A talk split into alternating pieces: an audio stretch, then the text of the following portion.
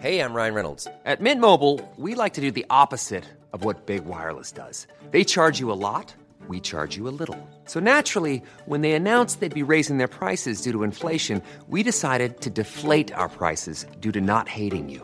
That's right. We're cutting the price of Mint Unlimited from $30 a month to just $15 a month. Give it a try at mintmobile.com slash switch. $45 upfront for three months plus taxes and fees. Promo rate for new customers for limited time. Unlimited more than 40 gigabytes per month. Slows. Full terms at mintmobile.com. Eu sou Mário Persona e essas são as respostas que eu dei aos que me perguntaram sobre a Bíblia. Você perguntou o que a Bíblia diz sobre a imposição de mãos. Impor as mãos é demonstrar comunhão, concordância ou fazer-se participante de algo. Era assim que faziam os sacerdotes com os sacrifícios, quando os ofertantes se identificavam com as vítimas. Levítico 8,14 diz: Então fez chegar o novilho da expiação do pecado, e Arão e seus irmãos puseram as suas mãos sobre a cabeça do novilho da expiação do pecado. E em 2 Crônicas 29 e 23 diz: Então trouxeram os bodes para o sacrifício pelo pecado, perante o rei e a congregação, e lhes impuseram as suas mãos. A imposição de mãos podia significar a consagração de alguém para uma determinada função, como em Números 27, de 22 a 23. E fez Moisés como o Senhor lhe ordenara, porque tomou a Josué e apresentou e apresentou-o perante Eleazar, o sacerdote, e perante toda a congregação. E sobre ele impôs as suas mãos e lhe deu ordens, como o Senhor falara por intermédio de Moisés. Em Atos 6, versículo 6, e os apresentaram ante os apóstolos, e estes, orando, lhes impuseram as mãos. Impor as mãos também significava identificar-se com alguém em sua obra para o Senhor. Em Números 8:10 diz: Farás, pois, chegar os levitas perante o Senhor, e os filhos de Israel porão as suas mãos sobre os levitas. E em Atos 13, versículos 2 e 3, diz: E servindo eles ao Senhor e jejuando, disse o Espírito Santo: Apartai-me a Barnabé e a Saulo para a obra que os tenho chamado. Então, jejuando e orando e pondo sobre eles as mãos, os despediram.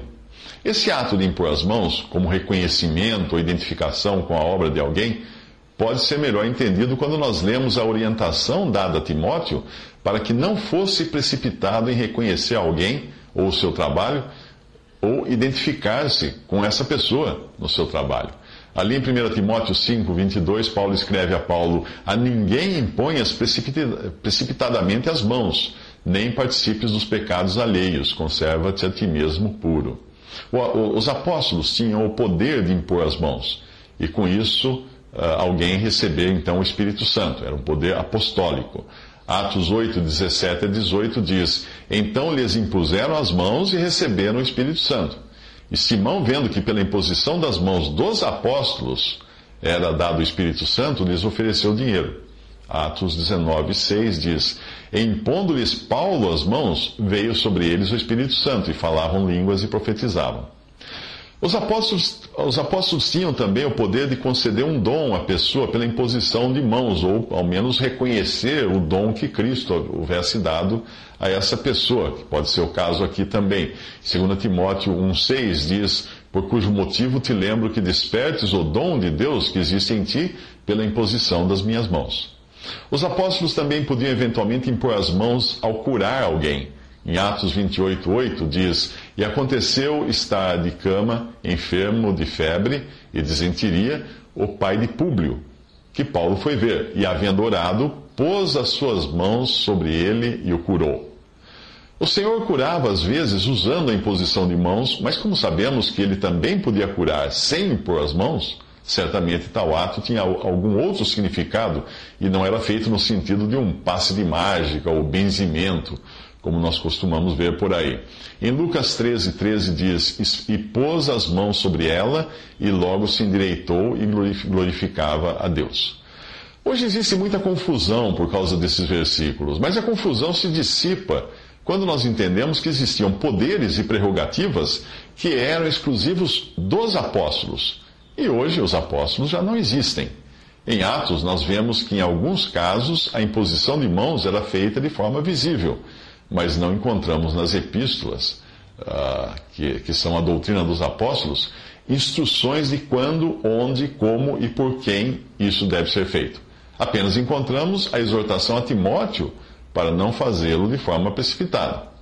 Portanto, como não existe a ordenança do tipo faça isso, impõe as mãos, eu creio que para nós basta entendermos o seu significado, que é o de reconhecer a obra de alguém ou de se identificar com essa pessoa e com a sua obra.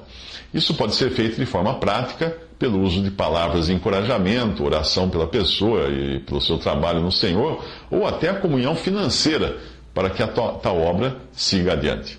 Normalmente, o erro que encontramos na cristandade consiste em impor as mãos em situações nas quais só encontramos os apóstolos fazendo nas Escrituras, o que hoje significaria querer usurpar um poder e autoridade que não nos foram dados. Até onde eu consegui identificar, o Senhor e os apóstolos impunham as mãos para curar e os apóstolos para conceder o Espírito Santo ou consagrar alguém para um ofício, como nós vimos em Atos 6,6, com os sete homens designados para servir. Como nós não somos apóstolos e nem temos tal autoridade e poder, a nós não cabe curar, conceder o Espírito Santo ou consagrar alguém para um serviço pela imposição de mãos.